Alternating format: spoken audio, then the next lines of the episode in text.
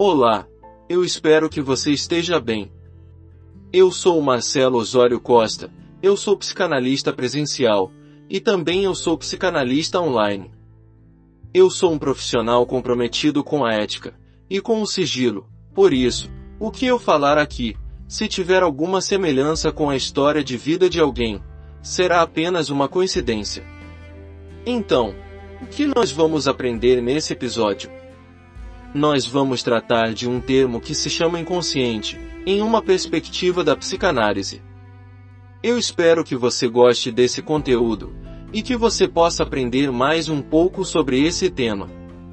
É um prazer ter você aqui comigo. Seja muito bem-vindo e seja muito bem-vinda. Então, vamos começar o nosso trabalho.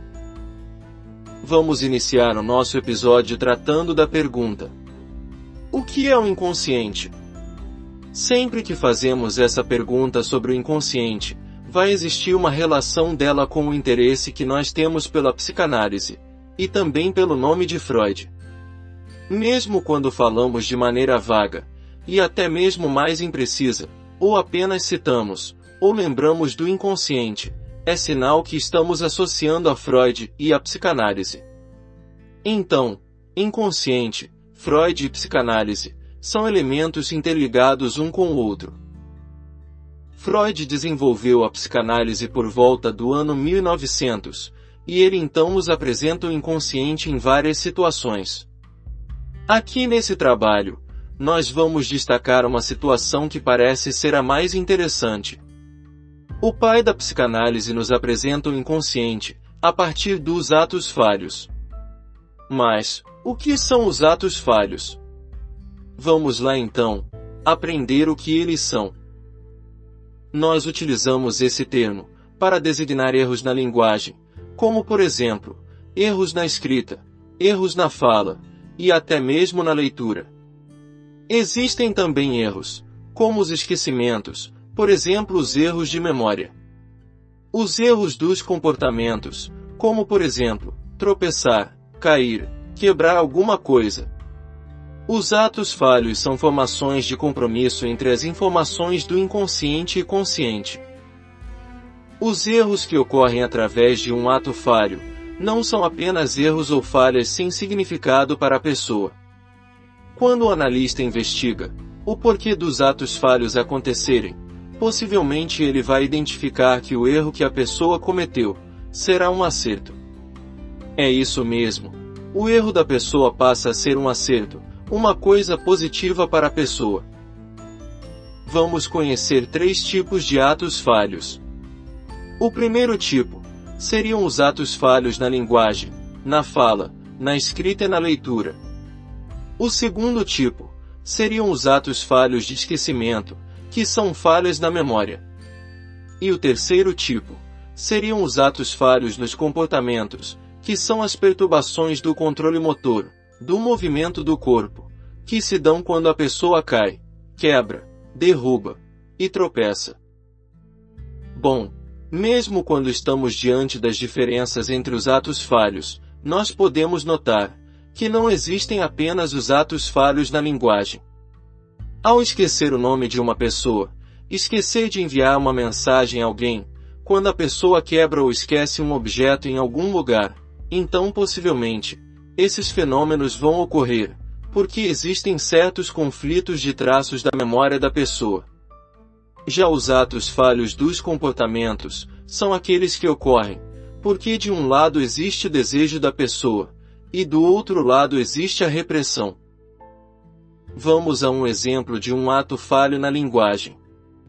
Um dia um motorista de ônibus escutou certa passageira dizer que em seu trabalho ela teve um ato fálico. Ela queria dizer que teve um ato falho, mas ela trocou as palavras falho por fálico. Um erro na fala dessa passageira, que ao ser investigado pelo analista, provavelmente será encontrado o significado inconsciente para essa passageira.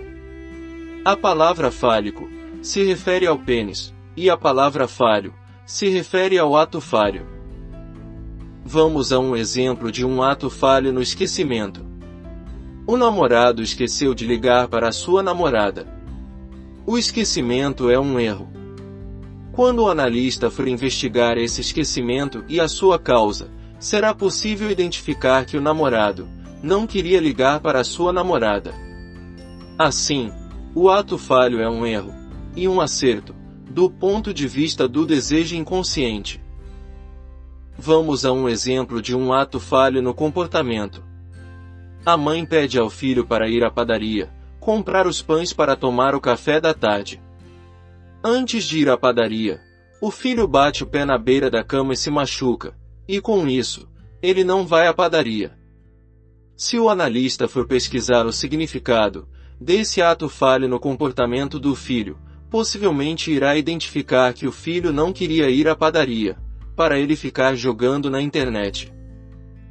Freud então nos diz que os atos falhos têm uma íntima relação com o inconsciente. Os atos falhos são uma maneira do inconsciente se apresentar, uma forma dele se manifestar. Os atos falhos pegam a pessoa de surpresa e podem levá-la para o próprio avesso. A pessoa pode ter um plano de discurso muito bem arquitetado e concatenado, mas de repente ela se vê falando o contrário do que planejou com tanto cuidado. Imagine um namorado, que chama a namorada pelo nome da ex-namorada. Isso é um tropeço. Isso é um avesso. Isso seria um ato falho. Freud diz que os tropeços podem levar a pessoa a certo avesso, a ponto de se perguntar: o que é isso que fala em mim? O que isso tem a ver comigo? O que é isso que se manifesta em mim? Que relação isso tem comigo? Então, é por esse caminho que Freud começa a apresentar o inconsciente. É através dos tropeços, e também da surpresa, que o inconsciente se manifesta para a pessoa e para o analista. É com a manifestação do inconsciente, e também com a apresentação dos atos falhos, o pai da psicanálise vai propor o que ele chamou de complexo de Édipo. Mas, o que seria Édipo? Édipo seria uma palavra que vem do grego, e que significa, aquele que tem os pés inchados. Na verdade, Édipo seria aquele que anda tropeçando, que não tem um andar retilíneo e forte. E isso tem a ver com o inconsciente. Freud diz que todos nós somos atravessados pelo complexo de Édipo. E o que ele está querendo dizer com isso? Ele diz que somos habitados, com esse elemento que faz com que a gente fique mancando. Então seria um mancar, mas no sentido de atos falhos. Inconsciente então, é isso que atravessa a pessoa, e mostra certa estranheza nela mesma, sobretudo quando ela achava que tudo era muito conhecido e seguro. O inconsciente é o estranho, que habita nos espaços mais familiares em nós mesmos. É o estranho que não é longe, mas está em cada ser humano. O poeta, Carlos Drummond de Andrade, fala de pedras no caminho. E essas pedras podem representar o inconsciente. Quando a pessoa vem para a análise e fala sobre si mesma, então ela começa a se deparar com as suas pedras em seu caminho. Possivelmente a pessoa já conhecia, mesmo que indiretamente, essas pedras, antes dela ser analisada. Mas ao longo da análise, essas pedras começam a aparecer, e elas começam a fazer sentido para a pessoa, porque ela compreende que essas pedras fazem parte dela mesma.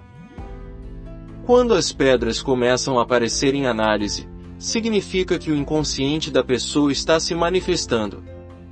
Então a pessoa poderá pensar que a pedra em seu caminho seria o um impedimento para a realização de seus desejos, porque ela esperava um caminho sem pedras. E o que Freud fala sobre esse ponto? Ele diz que quando a pessoa identifica essas pedras em seu caminho, elas não são intrusas, e também elas não atrapalham a pessoa a caminhar.